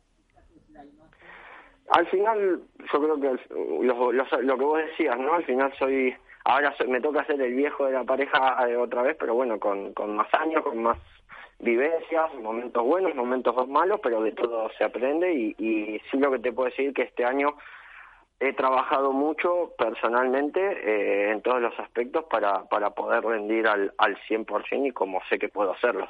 Tú le has dicho a Javi que el que tiene que correr es él, que tú eres el mayor. claro, que sí, que ahora no se queje. No, no, pero es, es, es muy dado para eso, es muy dado. Le gusta mucho entrenar y, y es lo que te digo, son otro tipo de jugadores que creo que, que necesitan pista, necesitan volar. eh, una última cuestión, Iván, si quieres. No, la verdad es, eh, vamos, me ha dejado bien claro el objetivo. Yo creo que, que Juan y, y, Javier tienen que ir paso a paso, disfrutando de, de cada torneo. Y, y, luego, pues lo único que le puede faltar a Juan, a lo mejor lo que dice él, ¿no? Tener un poquito más de suerte en los sorteos. Sí, a ver, hoy, hoy evidentemente ahora no, nos tenemos la, la, la, por decirlo mala suerte, ¿no? Que te toca eh, dos torneos seguidos, la pareja 1 y la 2 pero bueno, esto al final es muy largo y, y yo soy, estoy un convencido de que eh, para triunfar hay que ganarle a todos y no, no esperar que te toque, bueno, la parte, la pata coja del cuadro. No, a ver, evidentemente, si te toca buena suerte, sí, obvio, y hay que aprovecharla, pero creo que hay que ganarla a todos y medirse con todos. Y para nosotros esto es, es un desafío, un reto, y ganemos o perdamos vamos a aprender evidentemente si ganamos se disfruta y si se pierde se aprende y se para seguir mejorando evidentemente pues eh, Álvaro si no tienes eh, nada para Juan Cruz lo despedimos deseándole mucha suerte para mañana con ese enfrentamiento y luego que sea que sea lo que Dios quiera, como se suele decir con el siguiente, pero vamos, que seguro que vais a dar mucha guerra. Un placer volver a hablar contigo, cuídate mucho, lo que te decía al principio, enhorabuena y que hablaremos. Bueno, chicos, muchísimas gracias. Cuídense mucho ustedes también. Muchas gracias. Un abrazo. Hasta pues, luego.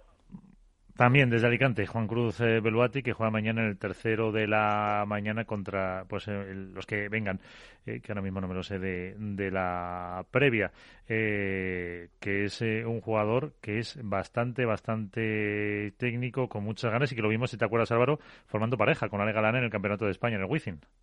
No, la verdad que a mí la unión con Ale Galán, bueno, es verdad que no es eh, no World del Tour, es el Campeonato de España, pero bueno, había grandísimas parejas. Me sorprendió sobremanera su, su rendimiento. No voy a ser yo quien descubra, lógicamente, eh, las cualidades de, de Beluati, eh, jugando en la derecha y controlando el juego, pero la verdad que, que me sorprendió el hecho de que, de que rindió un nivel fabuloso.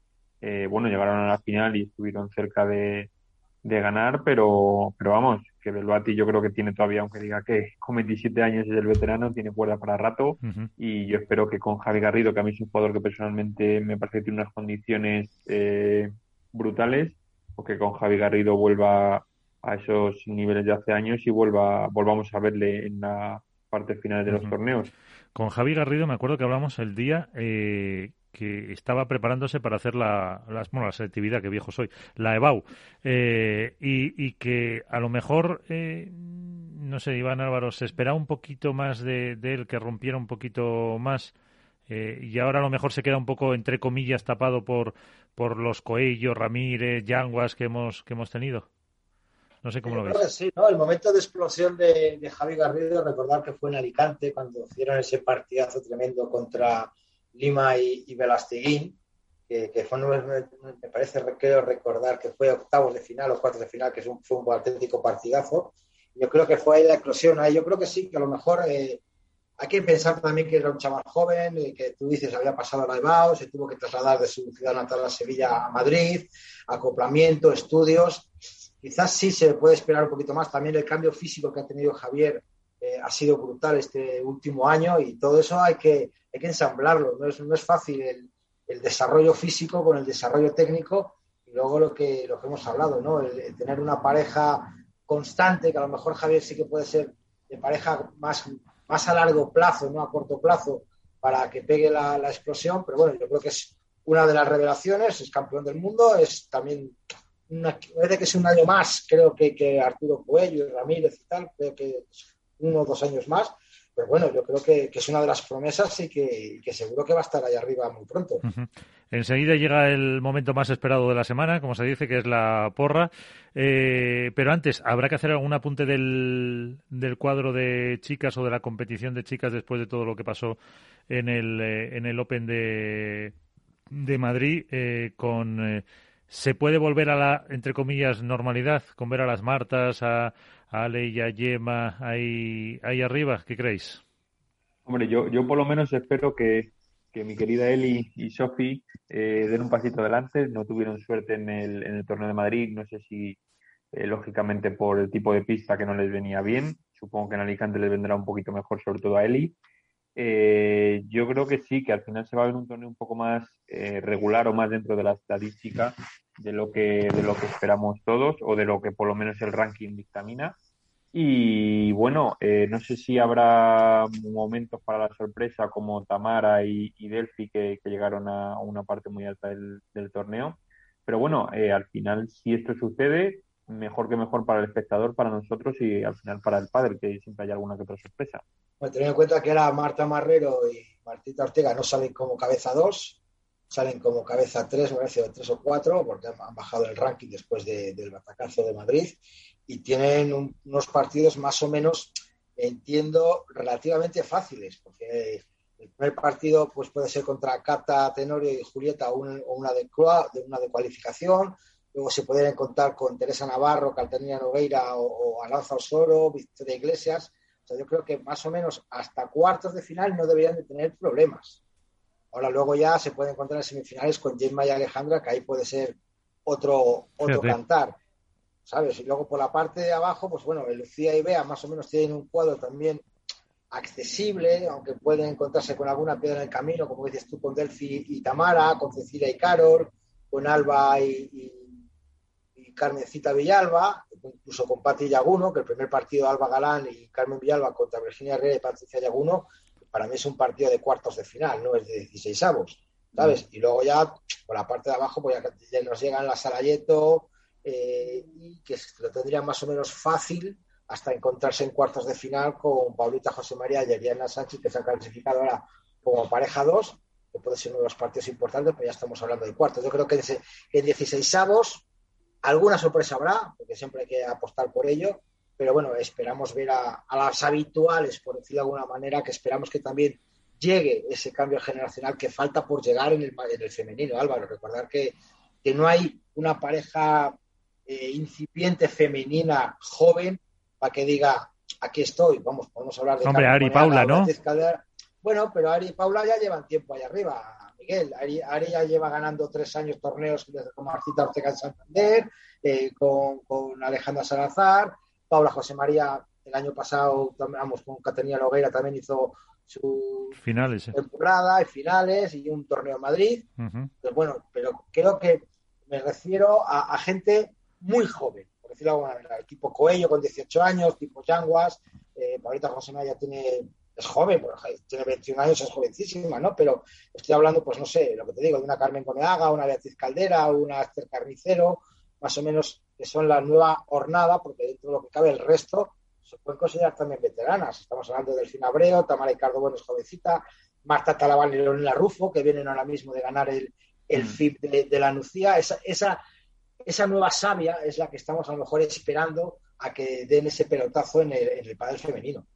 Sí, como bien dice Iván, yo quizá pondría el foco, eh, bueno, lógicamente las has comentado, pero sobre todo en Bea Caldera y su compañera y, también, por ejemplo, en, Ari Cañillas, en Lorena Rufo también, a lo mejor que pueden ser las que ahí sobresalgan un poquillo más eh, dentro de, esa, de ese compendio de jugadoras jóvenes. Pero más allá de eso, la verdad es que sí que el hecho de que a lo mejor el circuito femenino esté un poco más igualado no, no permite que, sobresalgan eh, tanta, tantos nombres como el masculino. Talento hay, por supuesto, de jugadoras jóvenes, pero quizá no terminan de llegar. No sé si también a lo mejor eh, influye un poco el formato en el que juegan ellas, eh, juegan, por ejemplo, en, en pre-previa suelen jugar el lunes y luego juegan el martes doble turno, el miércoles también suelen jugar doble turno, entonces no sé si por ahí a lo mejor el formato también influye un poco en el que no terminen de sobresalir, pero bueno, yo creo que sí, que hay talento joven, pero todavía les falta un, punto más de, cocción para que terminen de, romper. Bueno, pues vamos ya. Para esa porra se incorpora también Alberto Bote, la dormilona de As. Alberto, ¿qué tal? Muy buenas. Buenas noches a todos. Que solo viene aquí a poner su punto de calidad y se va. Sí, sí, sí. sí. estrella total, ¿eh? Última hora y no aceptaré ninguno, pero bueno, oye, ahí está. bueno, pues mira, pues eh, por hablar, empiezas. Que seguro que has estado preparándotelo. Eh, esa ha sido la, razón verdadera de no tener programa. Eh, a ver, yo creo que mm, Alicante va a ser una oportunidad para los para las parejas que no cumplieron, no sé si con los pronósticos, pero por lo menos con ese rendimiento que solían dar, tanto las nuevas como las de años anteriores, y mi apuesta en masculino voy a mantenerme firme, Galán Lebron, creo que fue una piedra del camino nada más para los, números uno, y apuesto esta vez por Gemma y Ale también en el femenino. Eh, todos pensábamos que iban a hacer, no sé si, no sé si mejor, porque tuvieron rivales muy duras y por eso cayeron, pero sí que eran claras candidatas a la final y probablemente al título, y me extrañaría que en Alicante se les escapara, la verdad. Bueno, se ha mojado Alberto, ha cogido a los dos número uno y ya está. fácil, ¿eh? lo fácil, ¿eh? Seguro, eso no tiene mérito, Bote. Bueno, por lo menos escucha, escucha ver al oráculo de Valladolid, a ver qué pues mira, yo voy a apostar de nuevo por Sancho y Vela en masculino y en femenino me voy a tirar esta vez por Ari Sánchez y Paula José María. tampoco te ha mojado mucho, Iván, ¿eh? Bueno, ya tampoco está. tampoco está mal. A ver, eh, Álvaro. Mira, yo en chica voy a ir, ahí voy a ir sobre seguro y voy a ir a, por las Martas, porque creo que a lo mejor las condiciones de Alicante a Martita Ortega le pueden le pueden venir mejor, si no sale a lo mejor tanto la bola y puede controlar un poco más el juego. Y en chicos, eh, pues mira, como yo siempre voy ahí al despiste un poco, eh, voy a apostar por, aunque ojalá ganen, pero lo veo complicado, Javi y Uri. Ah, mira. Yo me tiro a la piscina. Los del Atleti ya sabes igual que, somos así. Eso es valiente. Bueno, ahora que, ahora que os vais a ir de la Liga, que vais a ir a la Superliga esa de los ricos, ya, veremos a ver. Bueno, pues a ver, eh, yo eh, en chicos vamos a apostar, o voy a apostar, por Lima y Tapia como pareja masculina y en las eh, chicas vamos a tirar, mira, por las gemelas. Vamos a ver si las Alayeto dan las, dan las sorpresas. Eso es. Oye, yo, eh, Miguel, yo, si me permites, me gustaría comentar una cosita ahora que ha entrado Alberto. Eh, lo primero, me gustaría felicitar a Alberto por el artículo que hizo en la Dormilona de las sobre cuando no esté vela. ¿no? Me gustaría preguntar a, Alberto, eh, sobre todo, cómo pensó en, ese artículo y, por supuesto, si está contento con la repercusión que, que ha tenido ese artículo para, para él para el periódico y para el mundo del padre. yo, vamos, no, me esperaba esto eh, para nada. Gracias, Iván, lo primero. Eh, es un atraco a mano armada, ya lo sabes. Totalmente, totalmente. No, viendo a alguien como, como tú, me, hace especial ilusión que, que me felicites o que te gustara, vamos. Eh, ¿Cómo lo pensé? Pues un poco, realmente vino una conversación con, con todos vosotros, que fue, hubo un mensaje dentro de todos ellos que fue el que me hizo eh, tener un hilo no argumental por el, por el que tirar y fue un poco analizando cuando estábamos el, el domingo eh, la final. Entonces bueno pues surgió un poco de ahí ya que haya algo que alguna vez sí que había querido plantearme pero quizá me faltaba me faltaba el saber cómo hacerlo. Y fue un mensaje de, de un componente de estos padres concretamente el que me hizo tener ese hilo argumental para poder para poder tirar para adelante. Y luego de repercusión, pues la verdad es que ha sido espectacular. O sea, no, no voy a engañar. Hacía mucho, mucho tiempo, no sé si muy al principio, eh, que tenía tan, que un artículo se convertía eh, en viral. No me puedo quejar del... hasta el propio Velasteguín te puso un mensaje en Twitter, ¿no?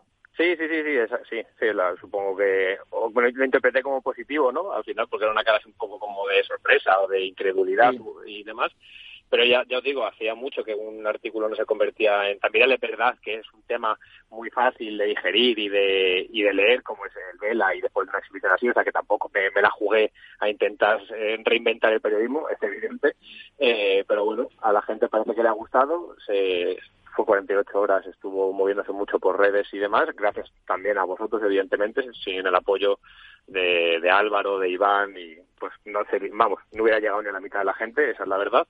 Y oye, pues nada. no nos ha llegado la comisión, ¿eh? Eso, eso. Cuando no nos ha llegado el pastel, no nos ha llegado nada. Nada, oye, que al final yo creo que lo, lo importante de esto es que que se conozca más, si no se conocía suficiente, o se valore más la figura del Vela. O sea, quien lo escriba, quien sea el vehículo transmisor, que en este caso he sido yo, como no todos tantos ha sido pues Nacho, o ha sido para el Spain, o para el WordPress, eh, creo que es lo de menos. Al final somos un vehículo para que la gente pondere más todavía una figura, en este caso como puede ser la, la de Vela, que me parece que, aunque hablamos mucho de él, nunca somos, todavía no somos totalmente conscientes de la trascendencia que tiene que el pádel pueda disfrutar de una persona como de un jugador y de una persona además también como es Fernando Velasteguín por todo lo que engloba dentro y fuera de la pista. Para mí eso es lo importante. El resto, pues oye, yo me alegro mucho, evidentemente, pero creo que eso es lo importante. En estos casos pasa muchas veces que te das cuenta de, de lo que eh, supone y de la importancia que tiene cuando no lo tienes. Eh, cuando ya a lo mejor se retire, mucha gente se echará las manos a la cabeza. Artículo de, lectura recomendada. Eh, ¿Alguna pregunta más para nuestro invitado Alberto Bote, Iván? no, no, no, yo, vamos, era, era merecido comentar, ¿no? Que tenemos a, sí, sí, sí, sí.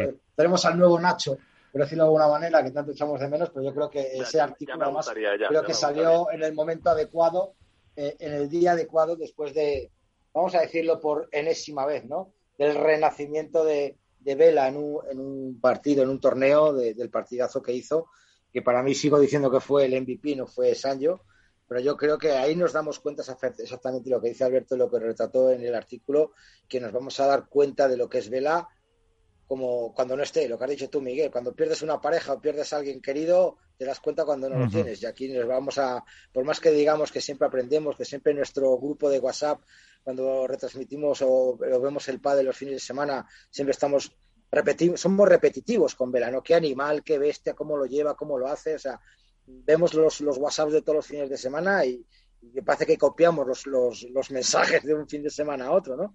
Pero yo creo que, que, es de merecido reconocimiento el artículo de, de Alberto, que, que, tuvo muchísima repercusión, yo no sé las estadísticas que tendrá, pero creo que fueron barbar auténtica barbaridad y, los comentarios que se pusieron y yo creo que he merecido el artículo y, por eso tengo he de felicitarlo. ¿Sabes, Alberto? Y me conocéis todos que si lo escribe mal se lo voy a decir y que si, si lo pone una falta de ortografía también se lo voy a decir. Pero vamos, yo creo que es, es, es de justo decir al César lo que es del César y que fue un auténtico articulazo.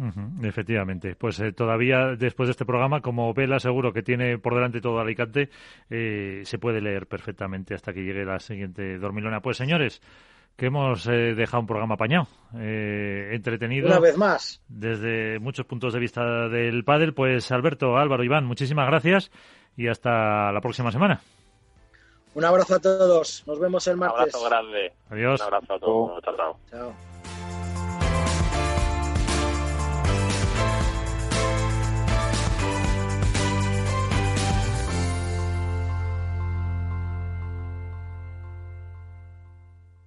Hook Paddle ha patrocinado esta sección. Hook Paddle Time is now.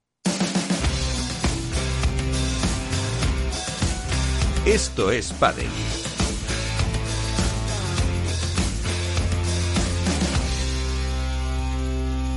Pues ya, eh, siempre hay que poner el eh, punto final. Tenemos el portazo, es 20 de abril, el mangazo Toliri. En Facebook, en foros, en Twitter o por Instagram. Suelo hablar de aquello que no sé. Hola, soy el mangazo Toliri y no me gusta el pan. 20 de abril. 20 de abril Alicante. Hola Maxi, ¿cómo estás? Has cambiado de pareja. Tanto tiempo es normal. Pues es que estaba pensando. Me había puesto a recordar cuando llegaste al uno y te tenía que hablar. Llegaste al uno con San, yo soy ya no volverá. Fuera del 8 con Capra te puedes quedar. Ya no tienes ni siquiera a Tito al lado, que al menos guerra iba a dar, iba a dar, sí. Un saludo afectuoso para empezar a Alberto Bote, ese gran periodista que nunca se olvida de sus compañeros y que destila compañerismo por los cuatro costados. Valga la redundancia. ¿Perdió Lobito en Madrid por culpa del público soberano? Los amigos de Padel Spain, reputados informadores de Padel, así lo afirmaron en un artículo reciente en su web, y aunque luego regularon, ahí quedó para la polémica. Obviamente, perdió porque no supo gestionar el partido, porque los rivales jugaron mejor y porque jugó, él jugó como el culo.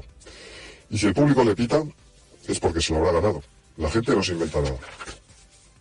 Y esto es algo que seguro los futuros compañeros tendrán en cuenta a la, hora de jugar o no con él.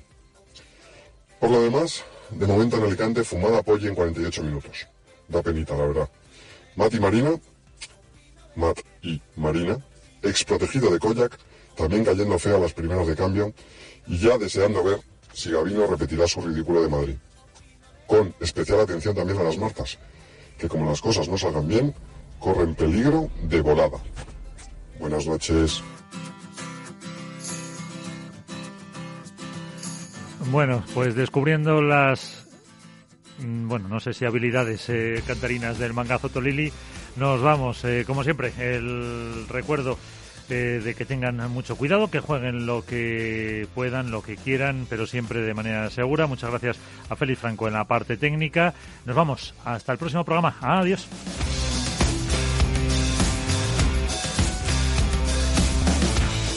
Esto es Padel en Capital Radio.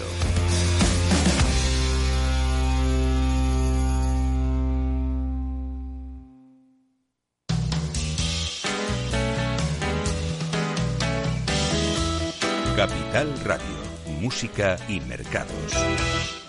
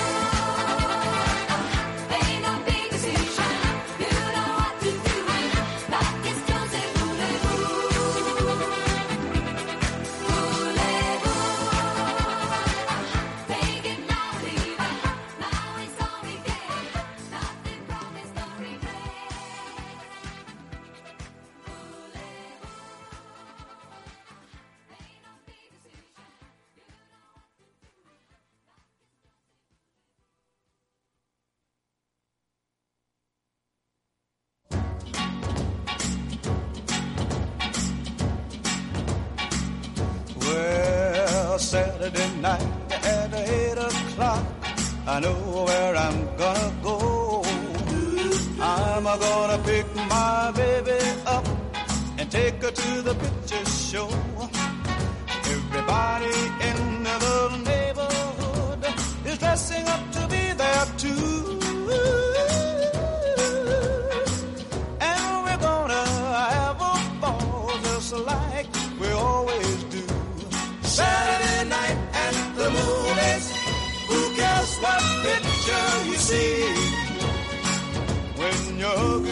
Baby, let's row in the balcony.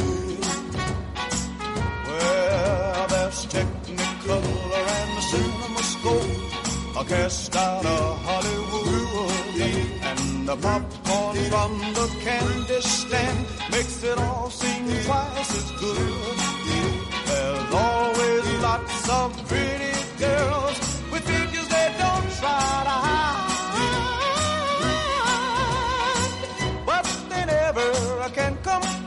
to the girl sitting by my side.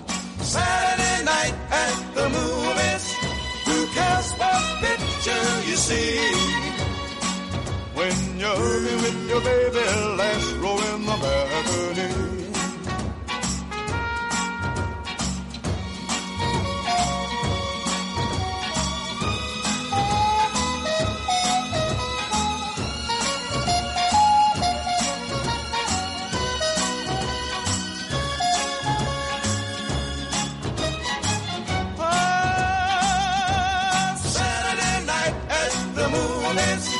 Who cares what picture you see?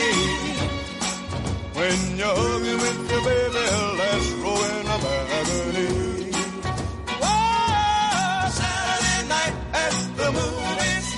Who cares what picture you see?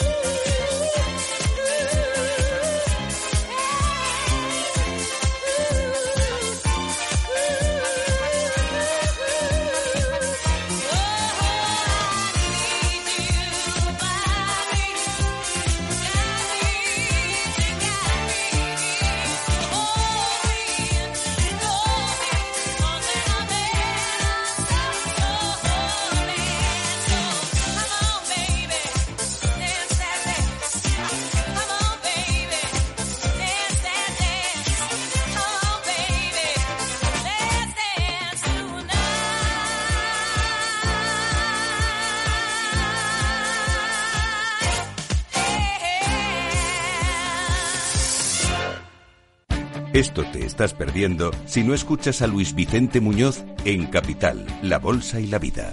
Alberto Iturralde, analista independiente. las posiciones cortas lo que son es el buitre que devora el cadáver. El cadáver es anterior, ha muerto antes, y lo explico. Si un valor tiene eh, todavía un núcleo duro dentro, que obviamente sabe que esa empresa es viable, apoya el valor hasta el punto de que las posiciones cortas le dan dinero él siempre tiene la posibilidad de, tanto con crédito como con acciones, manipular el valor. Una posición corta si algo hace es subir un valor. No te confundas. Capital, la bolsa y la vida con Luis Vicente Muñoz, el original.